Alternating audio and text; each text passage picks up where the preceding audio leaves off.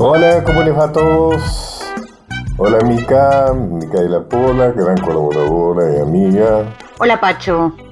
Y quería hacer una referencia a Nacho Guglielmi, nuestro colaborador en la parte técnica, que lo hace siempre con tanta eficacia y además con, con muy buena onda. Así que quería agradecerle públicamente su trabajo para que esto saliera lo mejor posible. De los mejores editores que tenemos en Radio Nacional, lo cual es mucho decir, ¿eh? Un amigo además y encima pone al aire la música que elegimos. Hoy vamos a escuchar a enormes mujeres interpretando a Atahualpa Yupanqui, que es incalificable, no le vamos a buscar un adjetivo a Atahualpa. La más conocida, con mucha razón, en esto de, hacer letras y música de Atahualpa es Suma Paz ella tenía esta voz que, contaba mucho más de lo que decía, ¿no? Tocaba la guitarra, era poeta ella misma y seguro que fue toda esa mezcla y toda esa sensibilidad que, que la llevó a ser suya la mayoría de las letras y las músicas que hicieron Atahualpa con Pablo del Cerro, que era una mujer, era Nenette Fitzpatrick, así que no nos olvidemos de eso. Hay mucha mujer en la obra de Atahualpa. Escuchemos esta pieza que es de una simpleza total en la poesía y que habla de una profundidad absoluta. Esto es obviamente Atahualpa Yupanqui, los ejes de mi carreta por suma paz.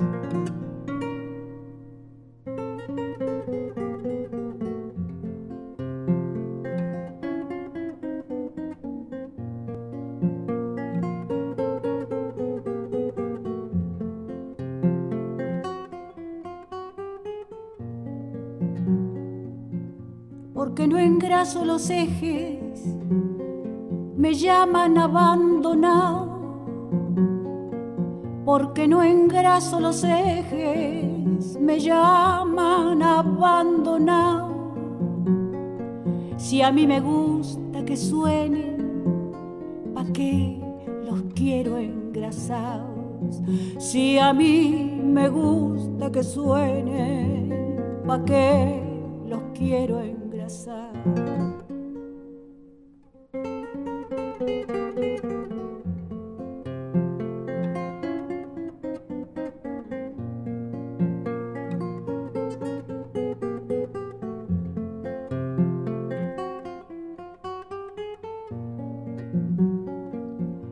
Demasiado aburrido seguir y seguir la huella. Es demasiado aburrido seguir y seguir la huella, andar y andar los caminos sin nada que me entretenga, andar y andar los caminos sin nada que me entretenga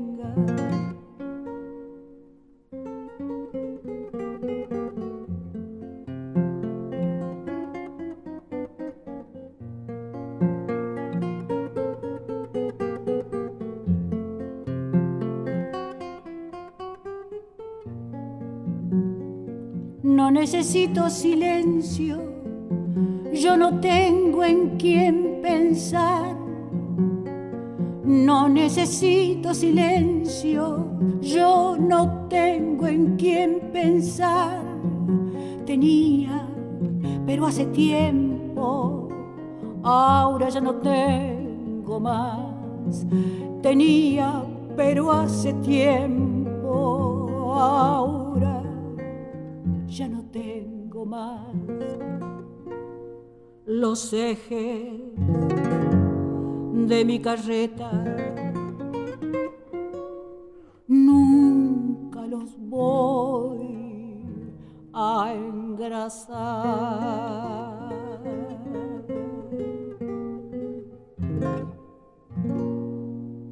Mica, hoy se cumple un aniversario del nacimiento de Vladimir Lenin, un, cuyo importancia, digamos, es, enorme. Y ya que está de moda Rusia, bueno, en términos de, la guerra, Eh, vamos, y hoy es el aniversario de su nacimiento, entonces vamos a hablar del Lenin, más específicamente del leninismo. El leninismo es una ideología política desarrollada por Lenin que propone el establecimiento de la dictadura del proletariado, el líder, es la dictadura de los trabajadores liderado por un partido de vanguardia revolucionaria, es el Partido Comunista, como el preludio político del establecimiento del comunismo ya como sistema social, político, económico, etc. La función del partido de vanguardia leninista es proporcionar a las clases trabajadoras la conciencia política, es decir, la educación y organización, y el liderazgo revolucionario necesarios para deponer al capitalismo del imperio ruso, eh, recordemos que eran los zares, ¿no es cierto? Y la casa Romanov hacía eh, casi tres siglos, digamos, que venía eh, dominando en, en, Rusia. El liderazgo revolucionario leninista se basa en el Manifiesto Comunista de 1848, que identifica al Partido Comunista como el sector más avanzado y resuelto, esto es textual, de los partidos de la clase trabajadora de todos los países el sector que impulsa a todos los demás. Como partido de vanguardia, sigue, ahora ya sin textualidad, los bolcheviques vieron la historia a través del marco teórico del materialismo dialéctico, es decir, Marx, que sancionó el compromiso político con el derrocamiento exitoso del capitalismo y luego con la institución del socialismo y como gobierno nacional revolucionario realizar la transición económica por todos los medios. A raíz de la Revolución de Octubre, que tiene lugar en 1917 en función de las protestas contra el zarismo por las malas condiciones de vida de la población, el leninismo fue la versión dominante del marxismo en Rusia y la base de la democracia soviética, el gobierno de soviets, de ahí lo de la Unión Soviética, al establecer el modo de producción socialista en la Rusia bolchevica, y con el decreto sobre la tierra, el comunismo de guerra y la nueva política económica, el régimen revolucionario suprimió la mayor parte de la oposición política, incluidos los marxistas que se oponían a las acciones de Lenin, es decir, los anarquistas y los mencheviques que también se reivindicaban como marxistas, que eran facciones del Partido Socialista Revolucionario. Eh, la Guerra Civil Rusa de 1917 a 1922 que incluyó la intervención aliada en la guerra civil rusa de 17 ejércitos, 17 países en contra de Rusia, la guerra que va de 1917 a 1925, que produce levantamientos de izquierda contra los bolcheviques.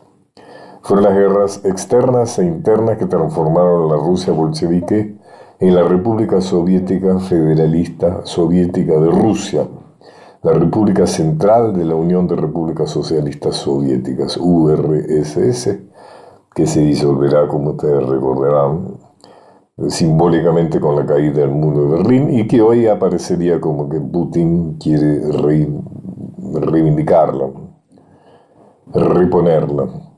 Como praxis revolucionaria, el leninismo originariamente no era ni una filosofía adecuada ni una teoría política discreta. El leninismo comprende desarrollos político-económicos del marxismo ortodoxo y las intervenciones del marxismo de Lenin que funcionan como una práctica síntesis, una pragmática síntesis para su aplicación práctica a las condiciones reales, es decir, políticas, sociales, económicas, culturales de la sociedad agraria.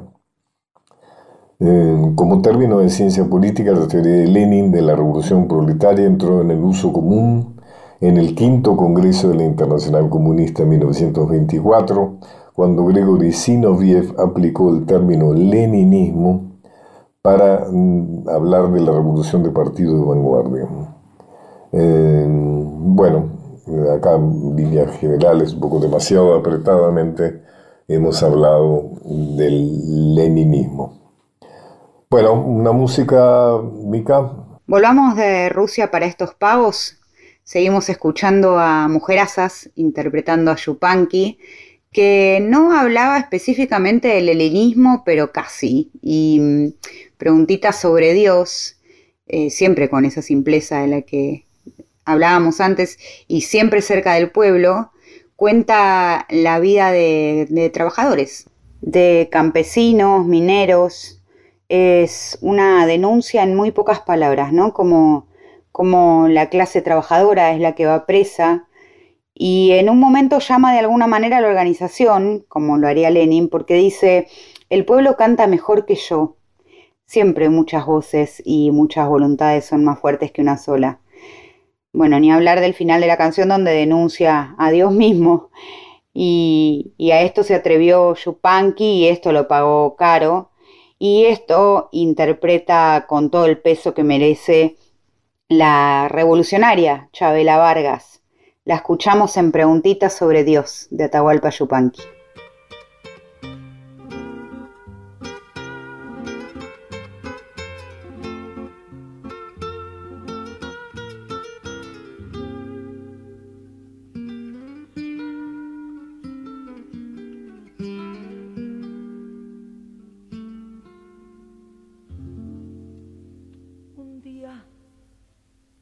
Pregunté Abuelo, ¿dónde está Dios?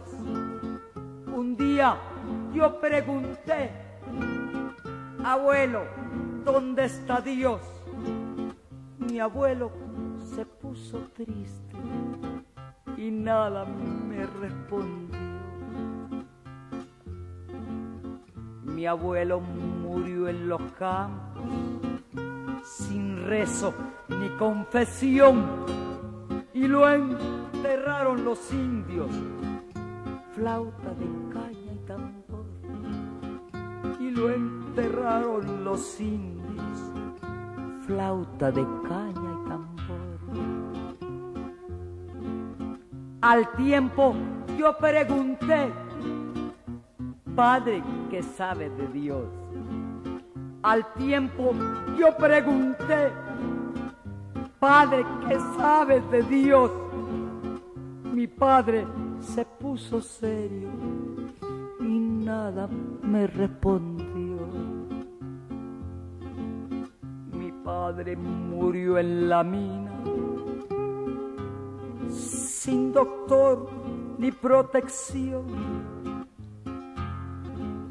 Color de sangre minera tiene el oro del patrón. Color de sangre minera tiene el oro del patrón. Mi hermano vive en los campos y no conoce una flor. Mi hermano vive en los montes y no conoce una flor. Sudor malaria y serpiente en la vida del leñador. Y que nadie le pregunte si sabe dónde está Dios. Por su casa no ha pasado tan importante, Señor. Por su casa no ha pasado tan importante, Señor. Hay un asunto en la tierra más importante que Dios. Hay un asunto en la tierra más importante que Dios. Es que nadie escupa sangre para que otro viva mejor. Es que nadie escupa sangre mejor. Que Dios vela por los pobres. Tal vez sí o tal vez no. Que Dios vela por los pobres. Tal vez sí o tal vez no. Pero es seguro que almuerza en la mesa del patrón pero es seguro que almuerza en la mesa del patrón.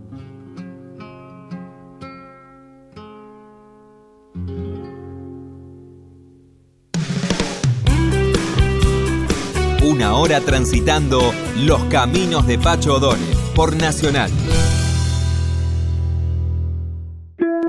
Continuamos con los caminos de Pacho O'Donnell.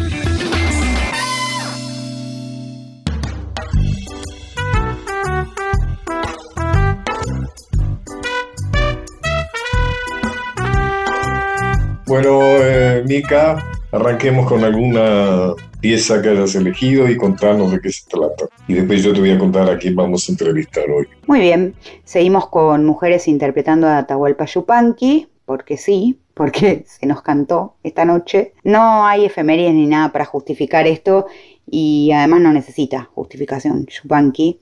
Así que vamos a escuchar ahora una chacarera que le canta al pago, una descripción preciosa del Cerro Colorado. Es una rocha haciendo la chacarera de las piedras.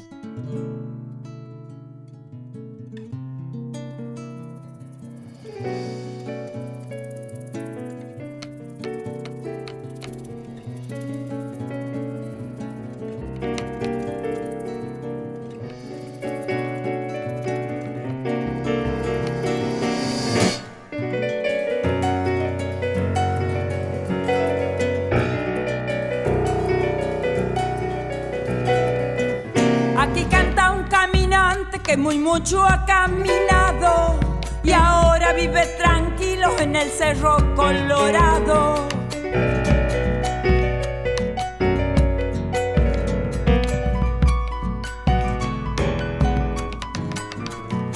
Largo mis coplas al viento por donde quiera que voy. Soy árbol lleno de fruto como plantita en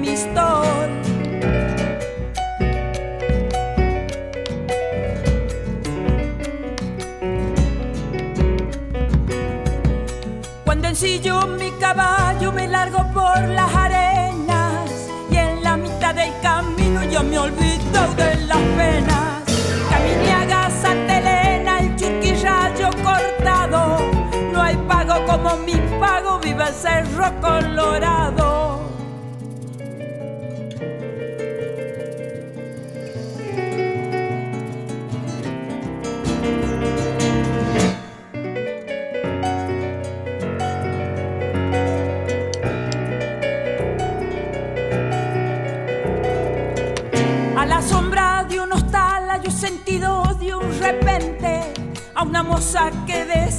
Sosiegue que ahí viene gente.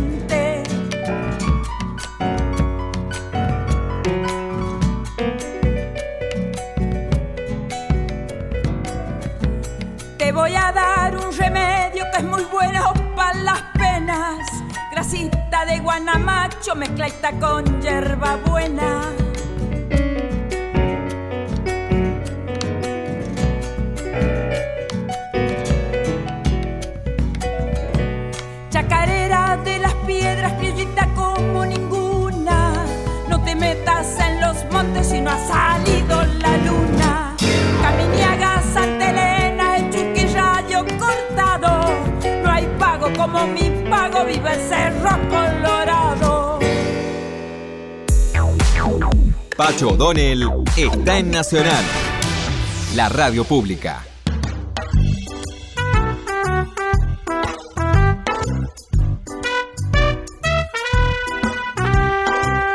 Bueno, la entrevista de hoy, desde ya anticipo que va a ser muy interesante, es a Florencio Canales. Florencia Canales, que es una muy reconocida escritora, con una trayectoria muy interesante, y que el pretexto de la entrevista es porque va a presentar La Pasión Argentina, con el subtítulo Siglo XIX dentro y fuera del campo de batalla, en el Chacarera Teatro el 28 de abril a las 20 horas.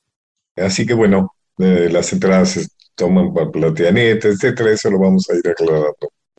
Florencia, ¿qué es esto que presenta? Porque no, no es un libro. No, hola Pacho, ¿cómo te va? Em, no, no es un libro, es, em, es una suerte de, charla, conferencia eh, en un escenario que em, trata eh, precisamente la pasión argentina, eh, y, por supuesto, aborda los temas que yo toco en mis novelas. Que son novelas que podríamos calificar como novelas históricas, ¿no? Por lo menos. Exacto, exacto. Exacto, son, este, bueno, eh, abordo los personajes del siglo XIX eh, de un modo novelado, digamos. Em, esto que, estos hombres y estas mujeres que poblaron el siglo XIX y que, según mi teoría, habrá que ver si la puedo este, argumentar el 28 de abril, eh, bueno, están dominados por la pasión eh, y, fue a partir de esa pasión que, bueno, que, pudieron vivir su vida.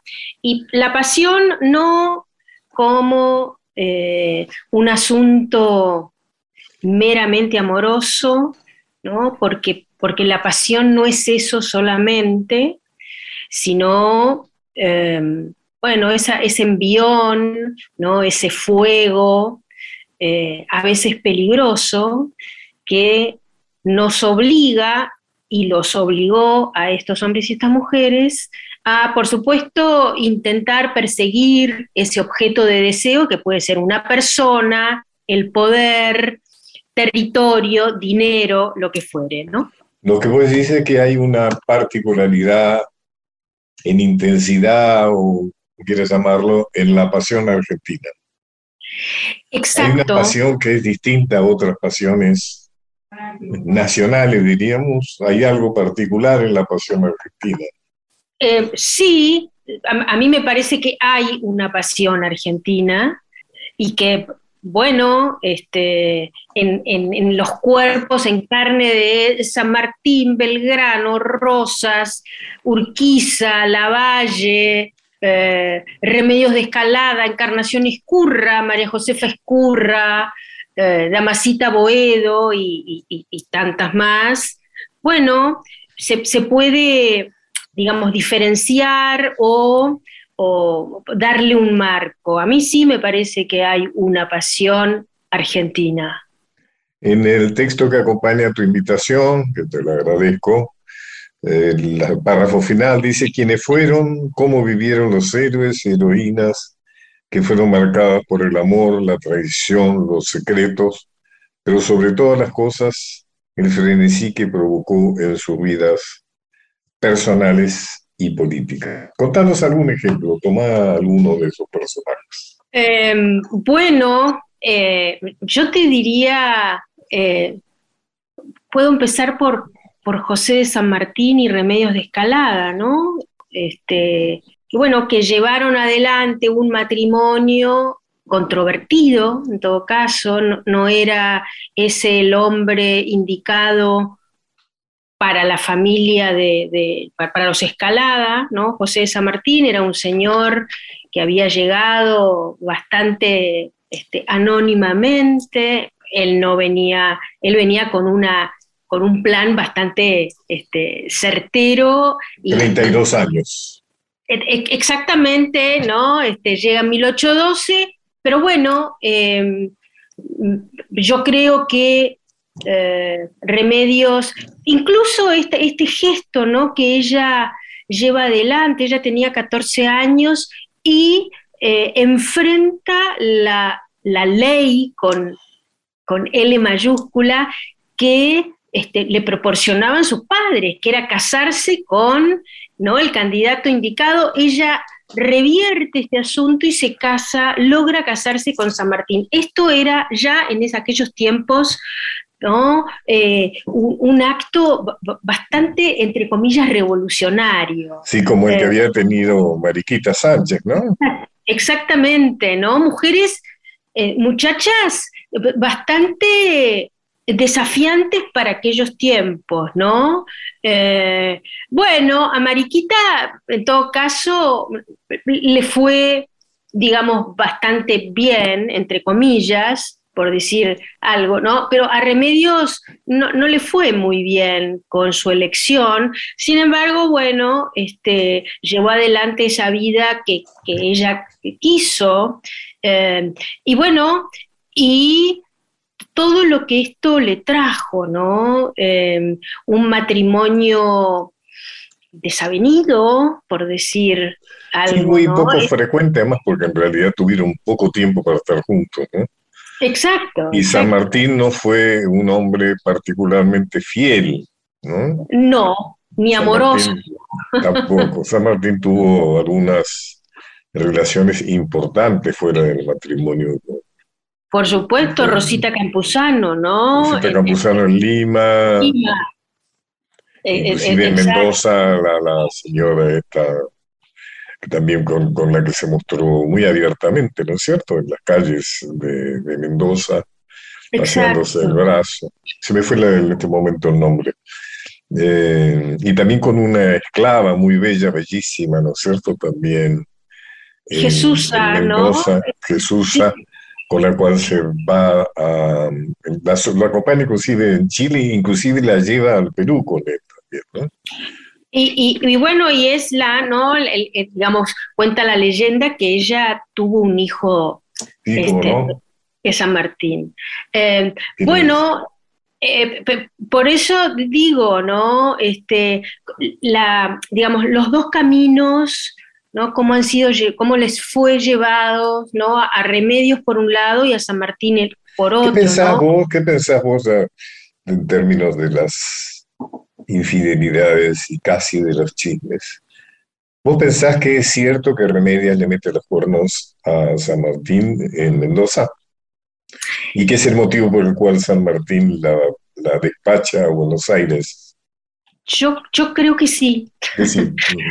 yo creo que sí. Em, eh, vos sabés que yo soy eh, descendiente de Remedios, soy sobrina en sexta generación de Remedios. Fue, tu, fue, tu, primer libro, ¿no? Claro, fue mi primera novela ahí. Y mm, bueno, este, por supuesto, esto circuló, ¿no es cierto? Y, incluso en, en, las memorias de Paz, del Manco Paz, él cuenta, ¿no? Que era sabido que San Martín había despachado a Remedios a Buenos Aires, porque lo que, digamos, lo que se dijo oficialmente era que, bueno, ella estaba muy enferma, ¿no? Desde, ¿no? Tenía tisis, tuberculosis, entonces había que mandarla a Buenos Aires para, para que, además él se iba, y, entonces esta cuestión, ¿no? Que no, quedara sola en, Mendoza sin él, que seguía con su campaña.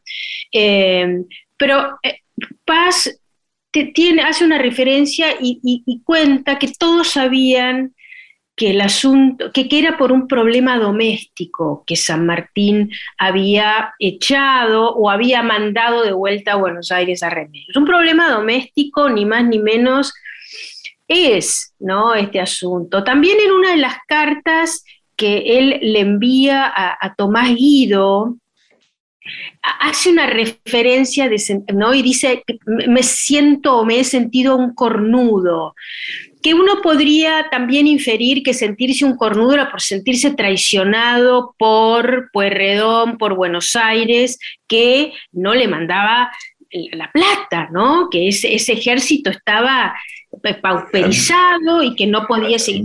Desamparado. Exactamente. Yo elijo creer, seguramente por mi, no sé, por mi mente incendiada, yo elijo creer que ella, que ella, bueno, eh, tuvo eh, estos asuntos en, en, Mendoza con los subalternos de su marido. Vos sabés que en la familia mía también circuló un rumor que, venía como de, generación en generación. Eh, yo recuerdo mientras estaba escribiendo, un día mi padre me llama y me dice, tenés que hablar con Teresa, una tía, tenés que hablar con Teresa porque me dice que, eh, que, San que, Remedios eh, había, que, circulaba muy vehementemente un amorío de remedios, no solamente con estos dos soldados, sino con Monteagudo. Yo me quedé paralizada con este asunto. Bueno, Monteagudo era un hombre extraordinariamente buen mozo. Sí, y, además muy mujeriego. muy... Yo le dediqué un libro a Montreux. Es una figura extraordinaria, Montreux. Extraordinaria. Extraordinaria. extraordinaria. Es, realmente el campeón del americanismo, ¿no? Del proyecto de la América Unida, ¿no? Total. Lo matan, por eso.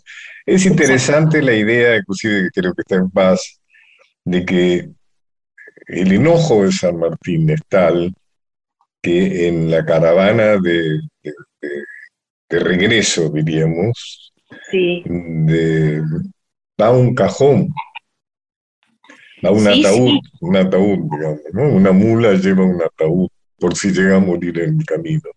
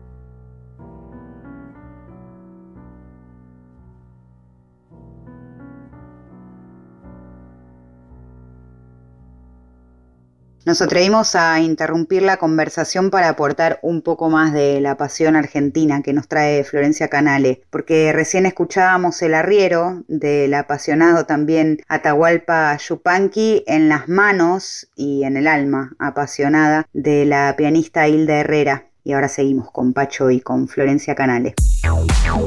Pacho O'Donnell está en Nacional, la radio pública.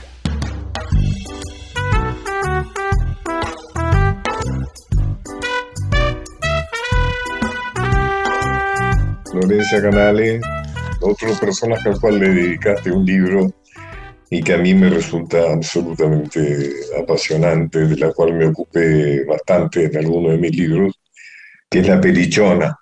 Mm. Es una mujer, fue una mujer realmente apasionante. Apasionante. Deslumbrante, sobre todo por, por la modernidad y eh, la provocación de esta mujer que, ¿no? que, desembarcó a fines del 18 en el Río de la Plata y se transformó en una, en uno, digamos, en un una personalidad realmente de enorme negociación, una espía, ¿no? Y que es la abuela de Camilo Gorman, además, pero eso es lo de menos. Además es interesante cómo la historia oficial la trata prácticamente como si fuera una puta, ¿no es cierto? Una loca, ¿no? En realidad es una mujer que reivindica el, el rol de la mujer, ¿no es cierto? Que puede decidir sobre su destino y que puede ejercer el poder que le toca, ¿no? Porque fue eh, la amante también de Bereford, ¿cierto? Una transgresora. Eh, y no fue la única que trató bien a los eh, invasores ingleses, ¿no? Toda la sociedad, la alta sociedad los acogió con, con gran... Pero lo recibí en su casa. Vos sabés que a Beresford, en, en, mi investigación sobre, sobre Madame Perichón y demás, encontré que Beresford se había alojado en lo de en, lo de Antonio de Escalada, en lo del padre, ¿no? En 1806 estuvo alojado en la casa de Remedios de Escalada, que aún era pequeña, ¿no? Y entonces esa, digamos, eh, por supuesto que las familias este, pudientes, las familias patricias recibían a los ingleses con mucho, con los brazos abiertos en su casa, y lo interesante era esto, ¿no? Que hubiera estado en lo de escalada y que después Beresford se hubiera encontrado en las vueltas de la vida con San Martín, ¿no es cierto?, en Europa, antes de que San Martín desembarcara en Buenos Aires, ¿no? En la batalla de Bailén, o sea, eh, como, como todo estaba... también se volvió un experto en el Río de la Plata, Bereford. Por ejemplo, con la invasión portuguesa a la banda oriental desde Brasil, un asesor fue Bereford, que asesoraba a la corona portuguesa sobre cómo invadir a Buenos Aires. Porque en aquellos tiempos los, digamos, los militares eran este, profesionales a sueldo, ¿no es cierto? Eh, muchos, ¿no? Por ahí trabajaban para la corona española y después trabajaban, digamos, eh, pensemos en, José de San Martín, ¿no es cierto? bueno, y en este, Brown, ¿no es cierto? exacto, exacto. exacto. La cuestión es que la perichona, la perichona era un, como se le, se la llamaba vulgarmente para ofenderla, digamos, porque quiere decir algo así como perra de la calle, algo por el estilo, haciendo un juego de palabras con su apellido de eh, Perichón. La cuestión es que ella se, después la amante de Liniers.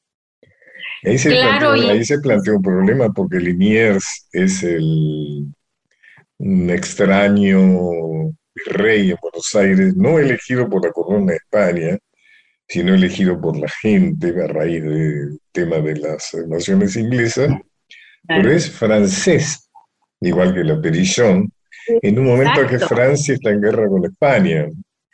O sea, esa es una situación que se resuelve mal, digamos, para la Perichón, porque la, acusan de espía y qué sé yo también Liniers cae, etcétera, ¿no? Claro. Porque muchas de las acusaciones que la historia recoge sobre la Perichón seguramente tienen que ver con esta necesidad de descalificarla políticamente, porque estaba en un lugar imposible, además de que ella era muy arrogante y, muy visible, digamos, y muy... Muy guapa y muy, guapa, muy, francesa, ¿no? Sí, muy, digamos, muy libre, ¿no? Una mujer rarísima para, la situación de Buenos Aires, que era este, una colonia española, un sitio ¿no? Bastante oscuro en el sentido, a, diferencia de una francesa que venía muy colorida, ¿no? Este, y con muchas, y, con mucha tranquilidad sobre su cuerpo, ¿no? Y, realmente, este, nombrarla como una libertina poco tiene que ver con el asunto de la fiesta loca, sino con una mujer, digamos, no cualquiera podía ser libertino o libertina, había que ser inteligente porque se negociaba poder ahí.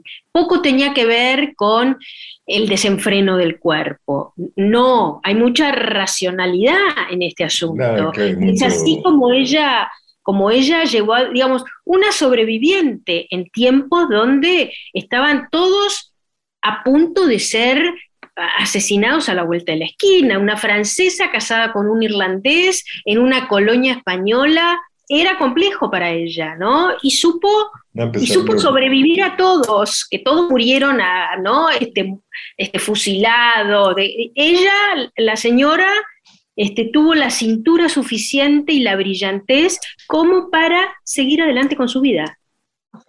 Estoy recomendando libro, más de que seguramente te ocuparás de esto eh, ahí en la presentación, un libro tuyo que se encuentra en librerías que justamente trata sobre la perichona, que su título es, eh, ¿cómo se llama? La Libertina. La, libertina. Recuerdo en este momento que estoy hablando con vos la imagen de María Luisa Bember en, su película sobre Camila, donde aparece la perichona un poco como recluida en la estancia, en el, casco de la estancia familiar, prácticamente este, aislada, ¿no?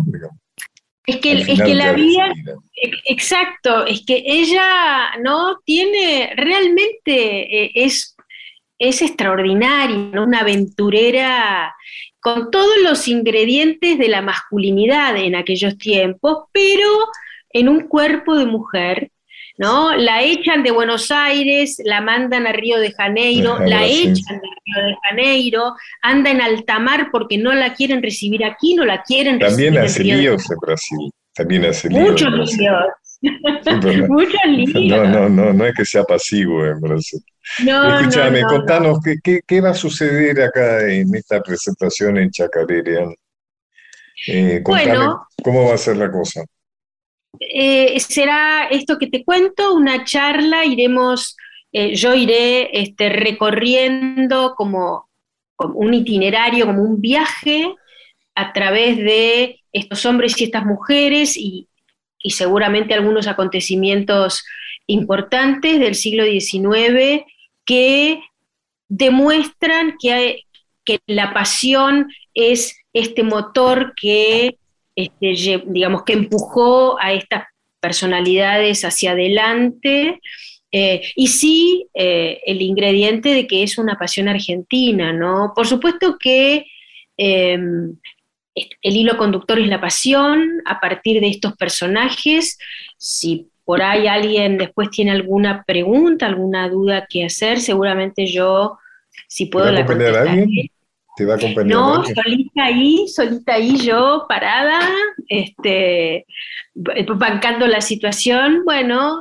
o sea que el este tema de la pasión es un tema muy interesante porque digamos que psicoanalíticamente se asocia bastante con el deseo, ¿no es cierto? Total. Y yo siempre insisto en que es muy importante poder despejar el deseo propio. O sea, porque el problema es cuando uno desea lo que otros desean que desee. Por ejemplo, la sociedad, el sistema, te impone desear, por ejemplo, un deseo consumista. Porque hace a la pervivencia, a la supervivencia de un determinado sistema. Eh, también uno está arrollado por deseos ajenos, o sea, sobre todo de los padres, digamos, que siempre tenemos muchos deseos sobre nuestros hijos y la posibilidad de sobrevivir con cierta salud mental es poder eh, vérselas con esos deseos tan poderosos, ¿no? De padre, poder independizarse de alguna manera el propio deseo de eso. Y eso tiene que ver con la pasión, ¿no es cierto? O sea, la posibilidad. En la Biblia mm, hay una referencia muy clara a los tibios. Mm. algo así que dice, tú, tú eres ni frío ni caliente, eres tibio. y hay una, como una manifestación muy raramente rabiosa, donde dice, te escupiré de mi boca, es decir, a los tibios. Lo que vos estás planteando es la, el hecho de que se puede no ser tibio, se puede realmente dejarse llevar por la pasión, y que eso es lo que hará de una vida que valga la pena. Eso hará que uno, que vivir valga la pena, ¿no es cierto? Y, y las consecuencias. Por supuesto que la pasión, ¿sabes, ¿sabes cuál es el origen etimológico de pasión? Pasión es pasire, es decir, pasión y padecer eh, tiene el mismo origen. O sea que la pasión significa padecer, o sea, la pasión siempre está ofreciendo sufrimiento, pero igual vale la pena. Es decir, pasión, Pasión y padecer tienen el mismo origen, son primos hermanos, la pasión y el sufrimiento. Bueno, pero muy interesante. Bueno, así que nos invitamos, nos invitas al jueves 28 de abril a las 20 horas en el Chacarera Teatre en Nicaragua 5565 y las entradas se pueden comprar por Plateanet. Así es. Si vos me invitas, yo te voy a invitar a un espectáculo mío. ¿Cómo no? Está una obra de teatro mía. Viste que me dieron el premio ACE a la mejor obra de teatro. ¿Sí?